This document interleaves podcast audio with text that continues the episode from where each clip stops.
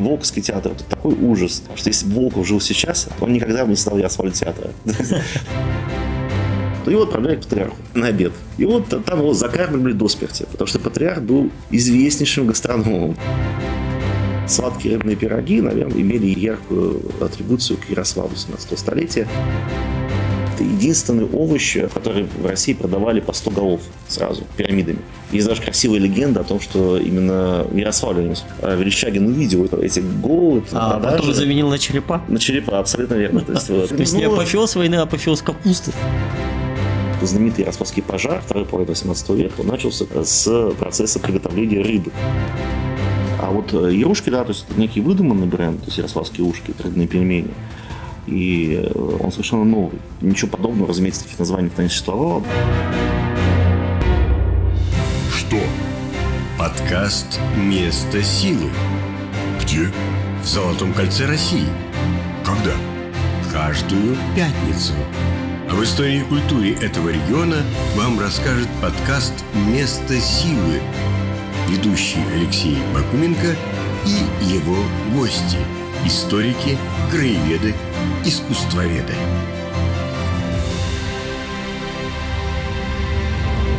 Сегодня у нас в гостях снова Виктор Куликов, кандидат исторических наук и специалист по истории российского экспорта.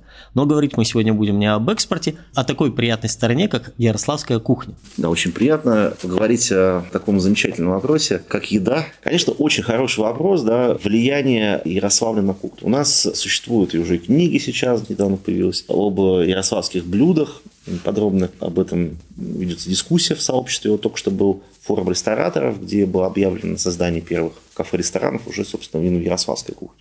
Очень сложно ее отделить от русской. Это одна из ну, важнейших конечно. проблем.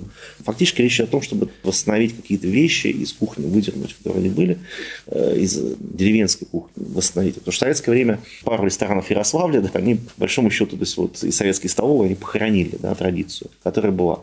К тому же существует еще серьезная задача, которая решается крайне плохо. Это путаница с московскими петербургскими ресторанами. И с великими ярославскими ресторанами Петербурга и Москвы. Таких как Палкин знаменитый, там, Медведь, который тоже, говорят, имел, это Петербургский уже имел корни. Там, да, Яр. Углич в Москве, Яр, конечно, да. Эти рестораны и правда, да и вообще трактиры были ярославскими. Я не уверен, вернее, я не уверен, я, я не считаю, что может стать их ярославским. Это были московские, петербургские рестораны, это их кухня. Поэтому брать блюда и меню из их кухни и сделать их здесь в Ярославле, то есть я ну, считаю, что мы таким образом создадим реальную ярославскую кухню. При этом, ну, конечно же, мы знаем, что мы съели. Вот у нас есть и источники по 17 веку, при нас еще больше. Вот то же самое Берон, да, да что, что он ел. Я думаю, что это есть. И по 19 веку, конечно же. Достаточно хорошо известно меню наших трактиров и чем кормили здесь гостей. Кстати, в одной из книг, написанных про Берона, как ни странно, про Берона, правда, не во время э, ссылки в Ярославле, а просто рассказывающий историю про Берона, упоминается луговой тракт, который тоже у вас есть в этом из подкасте, есть, да. где есть одно из самых первых упоминаний еды в трактире на луговом тракте. Негативное. Вообще, если почитать часто воспоминания путешественников, то не всегда там есть позитивного. Например, Волковский театр. Знаменитые есть воспоминания одного из путешественников, который провел в Ярославле три месяца, город потрясающий. Но Волковский театр это такой ужас, что если бы Волков жил сейчас, он никогда бы не стал Ярославль театра. Потому что нет нигде такой отвратительной публики, как в Ярославле. Она ненавидит своих актеров. И есть за что. А это какой период? Это, по-моему, 70-е годы, да, 70-е годы. 19, 19 века, да. Возвращаясь к самой еде. О какой еде мы можем здесь говорить? Конечно, сама ярославская кухня, безусловно, существовала. Ее отмечали именно в самом городе и в самом регионе.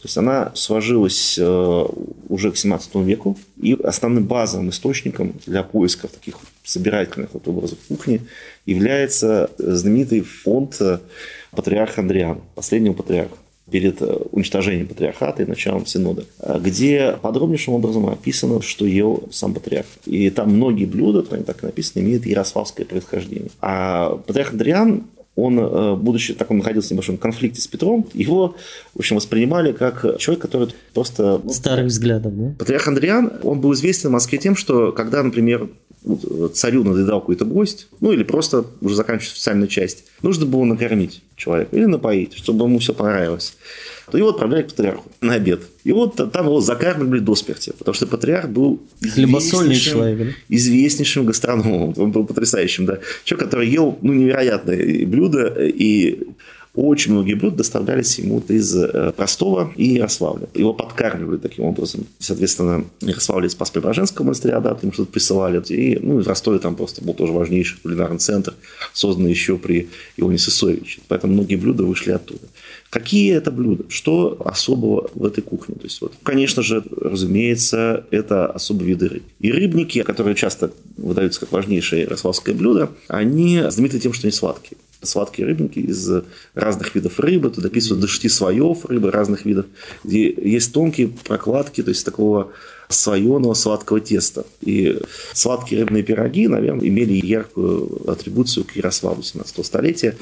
Вот. Ну, ярославский рыбник еще сейчас известен, то есть он делается по-прежнему, но он отличался от северного рыбника, где там рыбу прям целиком то есть делают. Нет, это не северные рыбники, это ни в коем случае. Это рыба оформлена красиво и очень мало теста, то есть она очень тонкая, сладкая и очень-очень много рыбы. Вот сыто, да, поесть хорошо рыбу.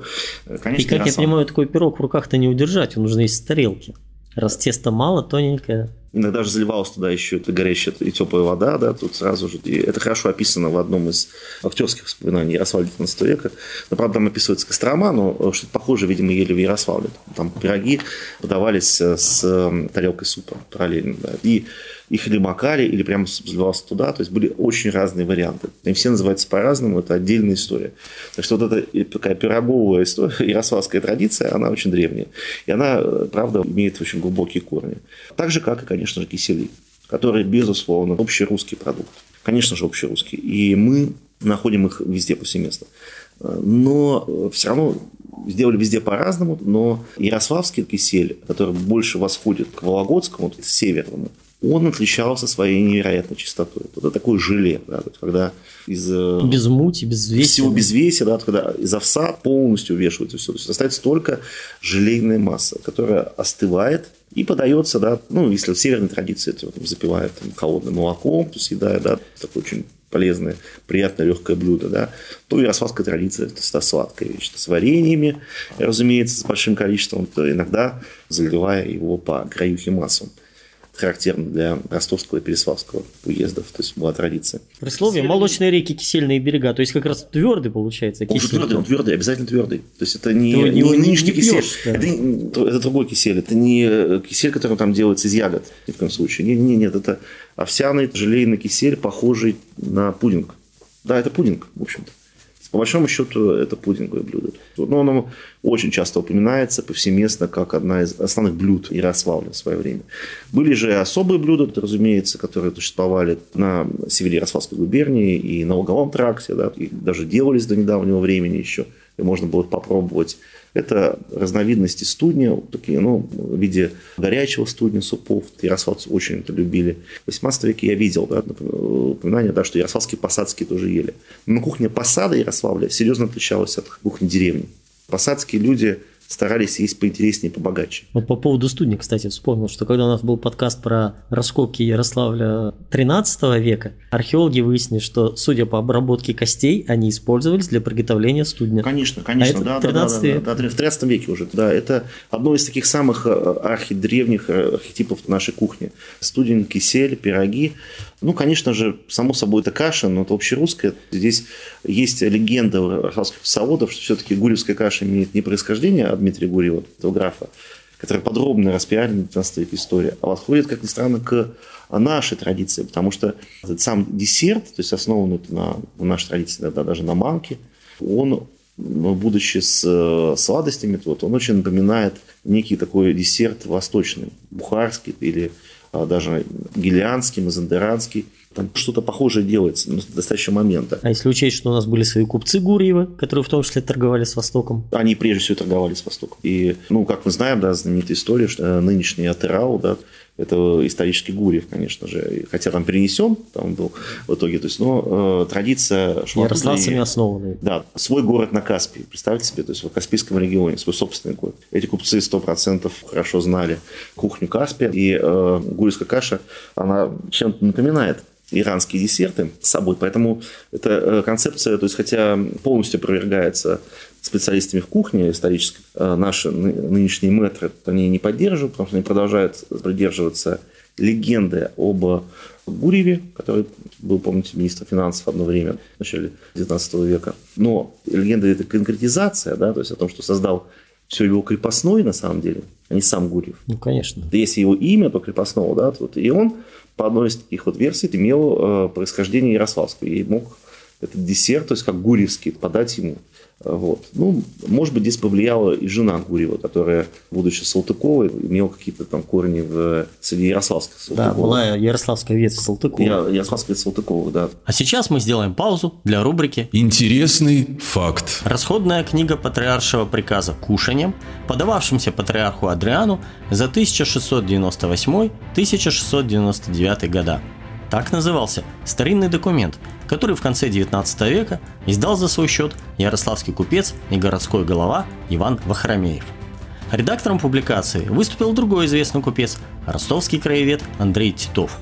Анализ книги показал, что в патриаршем меню было 60 наименований. Лидируют блюда из рыбы, грибов, овощей, а также различная выпечка. Интересно, что несколько видов рыбы имели происхождение явно из нашей земли. Это ростовские щуки, переславские сельди, а также волжские осетры, белуга и белорыбица, доставленные, возможно, из Ярославля или Рыбной Слободы. Мясных кушаний в меню Адриана практически нет, что неудивительно. Патриарх все-таки имел монашеский чин и скоромную пищу старался не употреблять, даже когда не было поста. Современные исследователи книги, историки Ляпин и Афанасьева, два местных блюда в расходной книге патриаршего приказа все-таки нашли. Это потроха и кавардак, мелко порубленное вареное мясо – Впрочем, эти авторы отмечают, что точных данных о рецепте у них нет. А вот наш Титов, готовивший книгу к публикации, указывал в предисловии, что кавардак – это крошево из разных видов рыбы, так что все равно не мясное блюдо. Напитков в патриаршем меню только два – сбитень и кисель. Хотя кисель, наверное, стоит назвать десертом, как мы уже знаем. А вот алкоголя вообще нет. Были постные дни, когда патриарх не ел ничего, кроме сыра или грибов. В некоторые дни Великого Поста он довольствовался только ситным калачиком, да редькой с хреном. А вот в остальные дни его святейшество ни в чем себе не отказывал. Вот, например, перечень блюд, поданных на стол патриарху ровно 325 лет назад, 18 сентября 1698 года. Это было воскресенье. Некоторые названия буду расшифровывать по ходу рассказа. Первым блюдом шел папошник. Это сладкий белый хлеб из пшеничной муки, типа пасхального кулича. Потом присол щучий, то есть подсоленная щука – персол стерляжий, окунь из живых, то есть свежий, лещ из живых, линь из живых, звено, то есть какая-то часть белой рыбицы в рассоле, потроха, огниво в ухе, огниво это жирная часть рыбы возле плавников, уха щучья, уха стерляжья, уха окуневая, уха леневая, уха леневая на сковороде, похоже что-то типа тушеной рыбы получается, пол головы белужьей соленой, пол головы осетровой, щи с тешью, ну то есть опять же с жирными частями рыбы. Четыре карася на масле, щуки ростовские, щука паровая, ясь паровой, стерлядь паровая, звено белорыбицы паровой, схаб белужий паровой, что-то вроде филе, кружок тельной, то есть комбинации филе разных рыб, сбитень, три пирога долгих с яйцами, пирог круглый с яйцами, пирог косой с сыром, пироги пышки, пироги подовые с яйцами, оладьи путные. Интересно, были оладьи беспутные? Блюдо пирогов с карасями, блюдо прежья, то есть выпечки в масле – Блины красные, яичница. Уф, я перечислять это устал, а каково было все это съесть? Кстати, у патриарха столовались различные служащие его двора, от казначея до иконописца. А еще он кормил за свой счет 12 нищих ежедневно. Кроме того, отдельные блюда Адриан посылал избранным боярам и царским придворным. Снабжал рыбой офицеров и солдат, двигавшихся через Москву на Азов, который в это время осаждала армия Петра Первого. Это была рубрика «Интересный факт». А мы продолжаем разговор с Виктором Куликовым. У нас были более яркие вещи, например, напитки. Некоторые имели яркое ярославское происхождение. Да, вот особенно знаменитый самогон с чаем. Это один из брендов, который дошел до 19 века, упомянутый в словаре Мельниченко. И в свое время потряс э, Якушкина, знаменитого сына, сына декабриста, декабриста да. да, и главного ярославского интеллигента второй половины 19 века. Лидера нашей ярославской интеллигенции и хранителя памяти декабристов, которые все архивы декабристов находились у него. Да, и Якушкин составляя словарь Ярославский, то есть в том числе один из первых диалектических словарей был составлен, он достаточно подробно на этом теме останавливался и э, удивлялся. Он всячески искал вот эти особенности Ярославля. И его словарь, он потрясающий. Он даже, честно говоря, намного интереснее Мельниченковского. Мельниченковский научный словарь, но там не так много осталось. А в его словаре очень много всего такого, то, что вот он выделял, как именно типично ярославское. А что особенно в чай с самогоном? Взять и смешать два напитка? Но он еще и сладкий. Это пунш, на самом деле. Ну, по крайней мере, как писал об этом Якушкин, что это вот такой ярославский пунш. Что особенного, это сладость. Любовь, вот поэтому отсюда вот эта, видите, порочность города, сладкость вот такой, то есть какая-то, видимо, вот, и правда была на самом деле. И это сохранилось и в многочисленных пословицах по Ярославлю, приговорках различных ярославцев. Они же всячески подчеркивают такую вот, вы знаете, лагидность утонченности ярославцев, именно жителей города. Не путаем, не опять же, не путаем с деревней. великой нашей деревней, которая создала уже трактирную культуру двух столиц, которая была, конечно, намного ярче, чем Ярославская. Понятно, что хочется сказать о более ярких вещах, но наши трактиры были гораздо скромнее, но тоже отмечались. Стол Ярославца хорошо известен по одной известной фотографии начала 20 века. О, это известно. Да, то есть вот мы видим, что это было все очень красиво. На самом деле здесь любили вкусно поесть, и есть очень много хороших воспоминаний. И вкусно попить. Да, и э, удивительным образом все это восстановлено. Э, Ярославль сейчас среди э, в мире дистилляторов, в мире тех, кто перегоняет, перегонщиков, ищет вкусы какие-то. То есть он занимает и в России достаточно серьезное место по настоящий момент. Так что наша традиция делать самогон, она восстановлена. Но некоторые исторические виды самогона, они, конечно, должны быть восстановлены. Я надеюсь, когда-то мы сможем восстановить самогон с чаем. Это интересно, на самом деле. Просто что это, как это. То есть, ну, тут надо пробовать, потому что мы знаем только по описанию. Увы традиция самой не сохранилась. Жаль, надо восстанавливать и выпить за развитие ярославских брендов. В Ярославле любили поесть э, и любят до сих пор. Вот э, сейчас реализуется проект восстановления многих ярославских блюд и даже серии блюд. Вот недавно совсем была презентация ярославского завтрака как отдельного такого товарного бренда, потому что, как известно, сами завтраки, они длились очень э, до долгого времени. То есть были Плавно перетекали в обед. В обеды, да. Ну, это хорошо известно по завтрак у предводителя, знаменитое произведение Тургенева, где завтрак там идет вообще там, в районе трех часов, четырех часов вечера, на который съезжается все местное дворянское общество. Есть фильм замечательный, кстати говоря, где это показано, где стол для завтрака просто ломится от еды. И это правда. Эти завтраки, они были каким-то брендом в России, ну и э, в Ярославле в частности. Ярослав, Ярославский завтрак, наверное, даже имеет какую-то отдельную особенность. Почему? Потому что здесь были особые продукты, товары самом деле, да, для завтрака.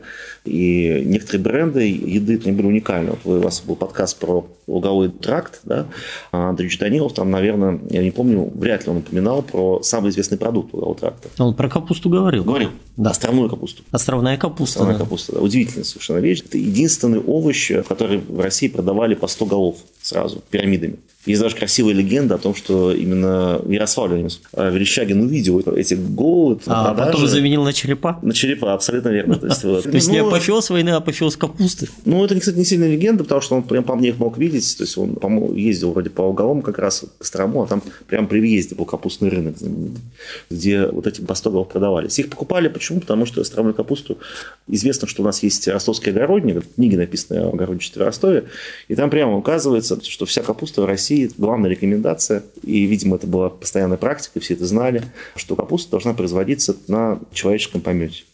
Ну, то есть вся, кроме островной. Которая, остальная капуста, она выращивалась на иле, которая оставляется после того, как уходит вот, э, Волга после разлива. Эти острова там распределяются местными крестьянами между собой. Вот часть дается в аренду, потом дальше в конце июня, начале июля туда бросаются семена, они покупаются только в одном месте у Игрицкого монастыря. Сейчас он находится в Костроме знаменитый монастырь в свое время был. И вот и сейчас остается, сейчас он возрождается. И рассада, то есть там растет, в сентябре снимают. То есть она очень сладкая на день на серке капустника. И она стоила на рынках в два раза дороже. В два, даже в три раза дороже, чем обычная капуста. И многие исследователи связывают это с тем, что такой образ был, что это единственная капуста, которая не на... Чистая, да? Да, так-то все знают, на чем капуста растет, поэтому, ну, и, разумеется, это основа русской кухни. И, конечно, капусты в ярославской традиции, сразу пришел капусте, но это важно, она связана очень много. Капустники. И в России в целом. Капустники в деревнях это были время, когда все собираются, некий праздник, отдыхают, э, что-то выпивают, поют песни, как небольшой народный праздник. Ну, опять же, капустник перешел в театральный капустник. Театральный, да. Капустник. Но опять же, это уже, как я понимаю, окончание основных работ полевых. Да, да, честных полевых работ.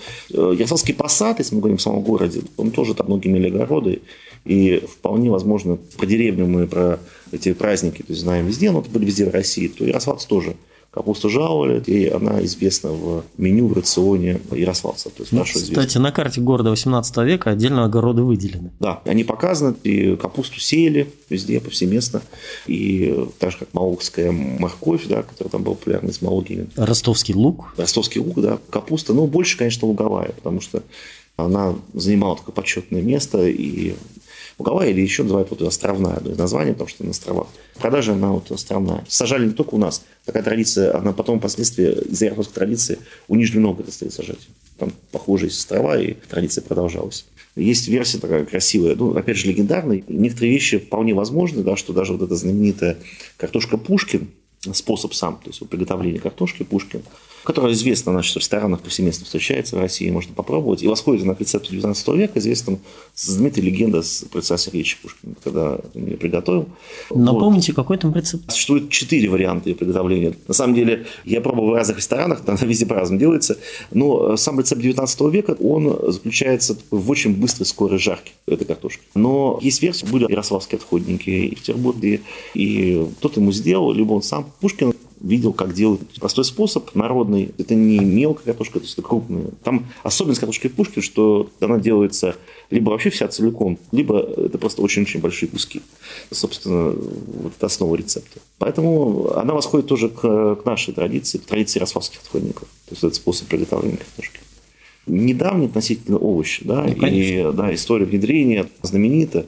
Еще и... в 30-х годах 19 века картофельные бунты были. Да. На территории Ярославской губернии в том числе. Да, знаменитые. Поэтому далеко не все ее там ценили и ее использовали. Но есть версия, да, что дворяне Пушкина, которые наша ветвь, да, что они, пробовали первыми ее э, использовать в своем имении, которая, кстати, тоже находилась на Волговом тракте предки Александра Сергеевича. Ну, по-моему, они пресеклись-то в 17 веке, это ветвь. По-моему, в начале 18, 18 века. То есть направились... Картофель при Петре у нас появился? Да, конечно. До Петра его точно не возили.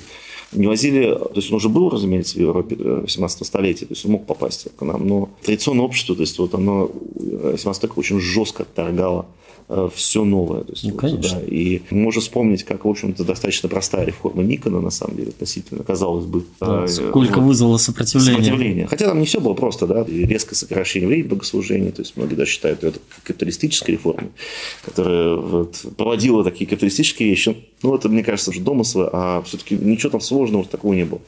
И, казалось бы, там некоторые вещи для народа вообще ничего не значат.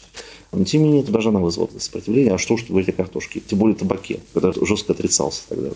И многие вещи, если посмотреть, они в нашей ярославской традиции, многие продукты, они готовились по-другому. И это видно из воспоминаний путешественников, которые обращают внимание на некие особенности приготовления именно самого Ярославля, то есть в округе ряда блюд. А примеры есть? Ну, прежде всего, речь идет о приготовлении супов, рыбных супов. Приготовление, оно, видимо, было во многом в городе даже общественной вещью. Потому что знаменитый Ярославский пожар, да, второй половины 18 века, он начался с процесса приготовления рыбы. И приготовления, скорее всего, рыбного супа который готовился, видимо, скорее всего, то есть на какой-то целый квартал. Это блюда, созданные на большое количество человек. Поскольку индивидуальное приготовление в самом городе, если мы говорим по саде, да, оно, видимо, не велось. Интересно, почему? Из-за пожаров, прежде всего. И далеко не все даже имели эти печи. Возможно, это делалось неким среднеазиатским способом, когда готовили квартал. Это очень хороший вопрос, он требует исследования, но какие-то отдельные вещи мы, мы точно знаем, да, что, ну, по крайней мере, опять же, история самого Ярославского пожара, да, что и правда, возможно, по крайней мере, в Слободах, да, где-то вот эти кусочки города, которые еще не объединились в единый город, еще до Екатерининский даже город, они реально даже в приготовлении еды делали все вместе. Поэтому так много, да, то есть до сих пор сохранилось каких-то больших чанов, готовились разные большие компании. Собственно, как это было в Древнем Риме. Как это очень хорошо распространено в современной Средней Азии. Ну да, Тепло такой, готовят утром для целого квартала. да, это такой объединяющий момент. Следующий момент, то есть, вот, ну, он имел еще, видимо, сугубо практическое значение, потому что в 18 веке было очень много известных запретов. Город постоянно, без конца чего-то запрещали делать. И один из примеров, это было, конечно, болезни, которые терроризировали в 18 веке город. Ну и, и вечные пожары. 17-18 века. Просто катастрофические по размерам, где можно было потерять сразу все, что ты накопил. Это была колоссальная беда, поэтому запрет на индивидуальное приготовление еды, видимо, существовал. То есть дело не только в капризах герцога Берона, да? Да, да, да, да, да, да, да. Это в Беронской истории очень хорошо это показывает. Грубо говоря, делалось для всех. Как дальше уже люди расплачивались. А потом тоже есть информация очень интересная, это поскольку община, а город был разбит на такие общины, да, фактически. Собот является общинами, сотни, городские сотни они тоже являются налоговой общиной, и, скорее всего, то есть они не только там налоги распределялись, и рекрутеров отбирали, как известно, но и э, еду тоже какую-то могли делать общую творить, дальше уже распределять между людьми. Поэтому в этом вытекает особенность кухни, приготовления даже в городе на большое количество человек еды. Сегодня часто на каких-то городских праздниках есть же традиция сделать самый большой блин или там самую большую пиццу, Возможно, самую да, большую да. миску оливье. Вот как раз получается отголоски той Какой-то архетип э, какой-то, городской да, да, да, традиции. по- да. попытки сделать что-то очень большое. Да, ну это точно, то есть мы можем это подтвердить различными, прежде воспоминаниями, на самом деле. Готовилась разно большую компанию, а дальше уже как-то там зачитывалось, договаривалось. Но это не означает, что не существовало индивидуальное. Это было, но периодически были запреты на производство, то есть, видимо, приходилось делать так вот массово на весь город. Как, например, то же самое с помывкой, с банями, да, как известно, которые тоже периодически запрещались, с личной индивидуальной бани. То есть одна из специфических историй города, когда приходилось уходить за город и там в- мыться, но не в центре города, потому что затопить баню было точно проблемой то есть для города, грозило пожаром. Да, и поэтому общественные бани получили распространение, да? Конечно, да. Где был пригляд за огнем, Общественные вещи, они были повсеместно. Так же, как и общественная помывка даже какая-то определенная. Вот эти знаменитые в Ярославле, да, штавшие на отрасли в районе нынешнего как раз американского моста, специальные плавни такие для стирки одежды, да, ну, они переносились, но одно время были там. Они там тоже, как видимо, как предполагает там ряд историков у нас, там было ограничено время помывки. С одной простой целью, потому что потом вся эта грязь смывается водой, и там человек может просто выпить этой воды. Да? То есть река-то текла, не как сейчас она стоит. Ну да. Отрасль текла, и Волга текла. и то есть знали, что с такого-то такого времени воду лучше не набирать. Не набирать воду. Да, да, да, да, да, да, да.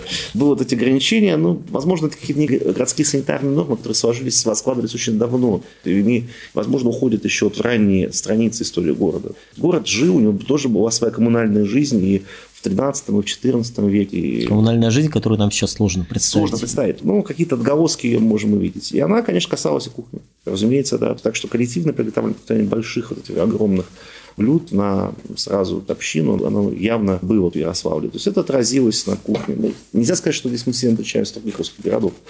Вот. Но какие-то отличия все равно они есть. И вот это, что она очень, очень долго сохранялась. Фиксируется же и в начале 19 века эти большие приготовления. Пока, конечно, уже не вступил уже 19 век, век индивидуализации. Ясно.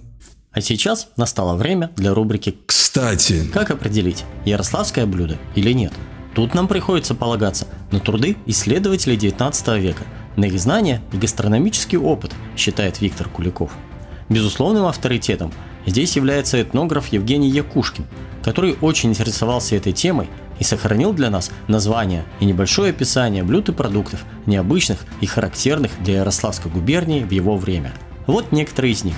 Шулепья – пряники с выпуклостью посередине. Витушка – крендель по-ярославски.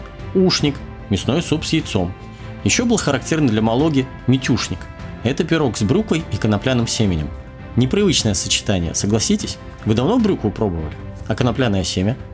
Интересно, что по-ярославски белый хлеб – это папа. Каравай – это ржаной хлеб, а ситный хлеб – микошана. Ярославский колобок – это пресное тесто для лапши. Кулебяка в Ярославле – это лепешка с творогом. Интересны ярославские глаголы «леквасить», то есть жирно намазывать, например, масло на хлеб, и вурзыкать – хлебать со старанием. Есть у ярославцев такое особое понятие, как губина. Ягоды, грибы и овощи одним словом. Кстати, грибы губами кое-где в деревнях называют до сих пор. Делаха – это пиво, браванда – брага, блинник – пирог с блинами, а бога – деревенское масло. Отсюда костромской бренд и название села Боговарово. Водка, так ярославцы 19 века скажут про обычную воду. А вот названий и вариантов самогона очень много. Один из самых необычных мы знаем по позднему названию из областного словаря Мельниченко. Это домшарик, самогон со сладким чаем, видимо характерен для всего пути от Ярославской Ямской Слободы на север. Запись о нем исследователи из Ярославского педагогического университета сделали в 1929 году в бывших ярославских землях Пашухонского уезда, в Мяксе и Домшино, которые в советское время перешли в состав Вологодской области. Жители соседнего села Спас говорили, что домшары обидятся, если на праздник им не поднести домшарика. Косвенные упоминания похожего напитка часто встречаются по всему Ярославскому северу в 19 веке. Это была рубрика «Кстати». А мы возвращаемся к разговору с кандидатом исторических наук Виктором Куликовым, специалистом по истории русского экспорта и ярославских брендов. Так, хорошо. А что-то из ярославской кухни дошло до наших дней в таком обычном э, ежедневном употреблении? Э, домашняя кухня коренных ярославцев, она, безусловно, является ярославской. Я думаю, что многие э, слушатели этого подкаста, кто бывают в гостях у настоящих ярославцев, которые корнями своими восходят еще к традиционному Ярославлю, потому что тогда очень много людей, конечно, уехало из города. По-прежнему это можно увидеть, попробовать. И некие рыбные супы, которые славились здесь в городе, уже упоминаемые рыбные пироги, которые есть еще в некоторых домах, ярославцы это делают. Но, конечно, эта кухня до сих пор она еще не ушла в кафе и в рестораны. Пока мы создаем эту кухню фактически заново. Вот эта история с ярушками, когда вы уезжаете в Ярославскую область, туристы, они получают эти смс о том, что здесь можно попробовать там душепарку пашихонскую, которая, кстати говоря, это тот самый пунш, о котором мы говорили, да, то есть это вариация этого пунша, который упоминает еще и Пушкин. И его делали в Ярославле, похожие вещи. А вот ярушки, да, то есть это некий выдуманный бренд, то есть ярославские ушки, родные пельмени – и э, он совершенно новый. Ничего подобного, разумеется, таких названий не существовало. Да и история с рыбными пельменями, она скорее северной традиции, но и в Ярославле, безусловно, они тоже могли быть. Хотя сами ярославцы совершенно неизвестно, ели ли пельмени, мы не видим их упоминаний в 17-18 столетии. Хотя, казалось бы, контакты с севером постоянно происходили. Да, ну, родина пельменей, это сейчас спорят Удмуртия с бывшим компермянским регионом России, с Худымкаром нынешним, который сейчас образует там 7 национальных районов в составе Пермского края. И они считают, что они, поскольку через них проходила дорога сама на Сибирь, да, и они создали эту первую еду, первый фастфуд, когда там бросаешь просто путешествие на дороге, можешь сделать. А, но пельмени делают везде в мире, они все разные. Поэтому, когда говорят, что пельмени там китайцы, ну да, но, наверное... Но другие, да. Но это же не те пельмени. Конечно. Это то же самое, что говорить, что советское шампанское, то же самое, что французское. Или красное вино, белое вино, какая разница. Или полусладкое, сладкое. А в чем разница? Ну, разница существует. Разница сухого и сладкого она есть. Ну, да? Безусловно. Тогда, значит, есть разница между паровых китайских пельменей, да, или их различных бурятских и монгольских вариантов. Или там а, кавказская дюжбара. Или итальянская равиоли, да, от компермянских вариантов. У нас нет упоминаний в Ярославле, что ярославцы ели пельмени в 17 веке. Хорошо. Сам. Что тогда должен попробовать турист, чтобы сказать, что я прикоснулся к ярославской Пока кухне? ничего. Пока ничего. Это просто надо констатировать как факт. Пока э, никакого, э, никакой серьезной попытки реконструкции ярославской кухни у нас нет. А но, напитки? Но есть э, несколько проектов, они скоро стартуют, и мы, наверное, попробуем их, мы увидим их. Но вообще все произведено в Ярославле, все является современным ярославским. Когда я говорю, что ярославское нельзя попробовать, это значит нельзя попробовать блюдо 17, 18, ну даже 19 века попытки каких-то качественных реставраций, которые, то есть, ну, которые будут признаны сообществом, будут признаны сообществом, прежде всего, историческим и э, историками кухни. Этих попыток пока нет успешных попыток, которые запущены в жизнь. Нет, на презентациях отдельных, то есть отдельных вещах уже многое было. Но серьезных попыток нет, увы. А это одна из важнейших задач Ярослава. Важнейших задач. Потому что пока не будет своей особо узнаваемой кухни – ну, не будет, отчасти то есть турист едет в том, что, что поесть. Образ не региона нельзя считать завершенным. Ну, это важно, важно сделать. У нас же есть особое ярославское узорище. В плане для глаз здесь есть э, все, чтобы считать его отличным. То есть пища духовная Мы есть, четко пища плотская не хватает. Суздаля от всех остальных. У нас есть это, да, но надо создать что-то. Это, к сожалению, это все требует очень внимательной, серьезной работы, которая пока, ну, она сейчас в стадии, ее делают, ее сразу несколько команд ее делают, и я думаю, что со временем мы получим какие-то определенные ярославские вещи. Но пока в настоящий момент ничего ярославского Ярославля попробовать нельзя. Это я говорю совершенно определенно. Человек, я не голословный, я реально ем во всех ярославских ресторанах, вообще постоянно занимаюсь едой. Я могу сказать, что даже если кто-то меня поправит, скажет, что нет, вот нас приходите из Ярославска, скажу, ребят, ну, увы, нет. У нас есть совершенно четкие источники в плане еды, и э, мы должны их делать. И когда пытается сделать там по поваренным книгам 19 века э, что-то, даже сейчас в Сергиевом Посаде есть хороший пример попытки по Малаховец сделать кухню. Но Малаховец – это вообще не, рас... и не русская, и не ярославская, это какие-то санкт-петербургская кухня, не базирующаяся на это кухня. Космополитичная, Космополитичная кухня города 19 кухня века. да. Космополитичная кухня города 19 века, иногда использующая какие-то дворянские блюда, усадебные, вытащенные, что-то там очень много финского материала, очень много московского материала и существует.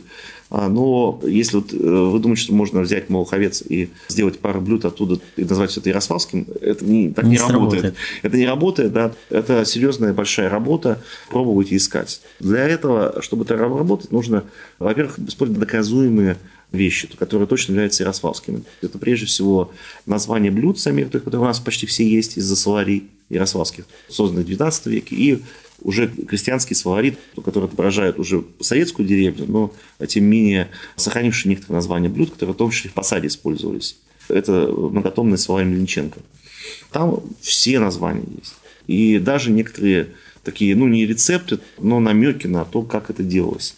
То есть они все существуют. Есть от чего отталкиваться. И да, есть воспоминания. То есть есть большие воспоминания, как это было, что пробовать. Это такая сложная работа, слечить.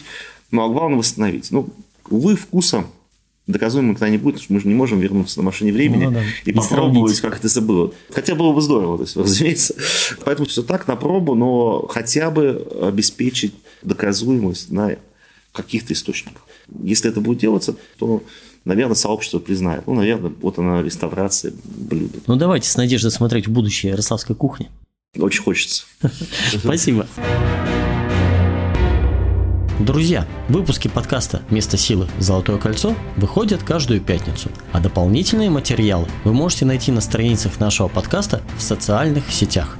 Над выпуском работали продюсеры Надежда Турлова, автор музыки Никита Валамин, звукорежиссер Аркадий Шапошников и я, автор и ведущий Алексей Бакуменко. Слушайте подкаст «Место силы» и путешествуйте по Золотому кольцу вместе с нами. Проект реализуется при поддержке президентского фонда культурных инициатив.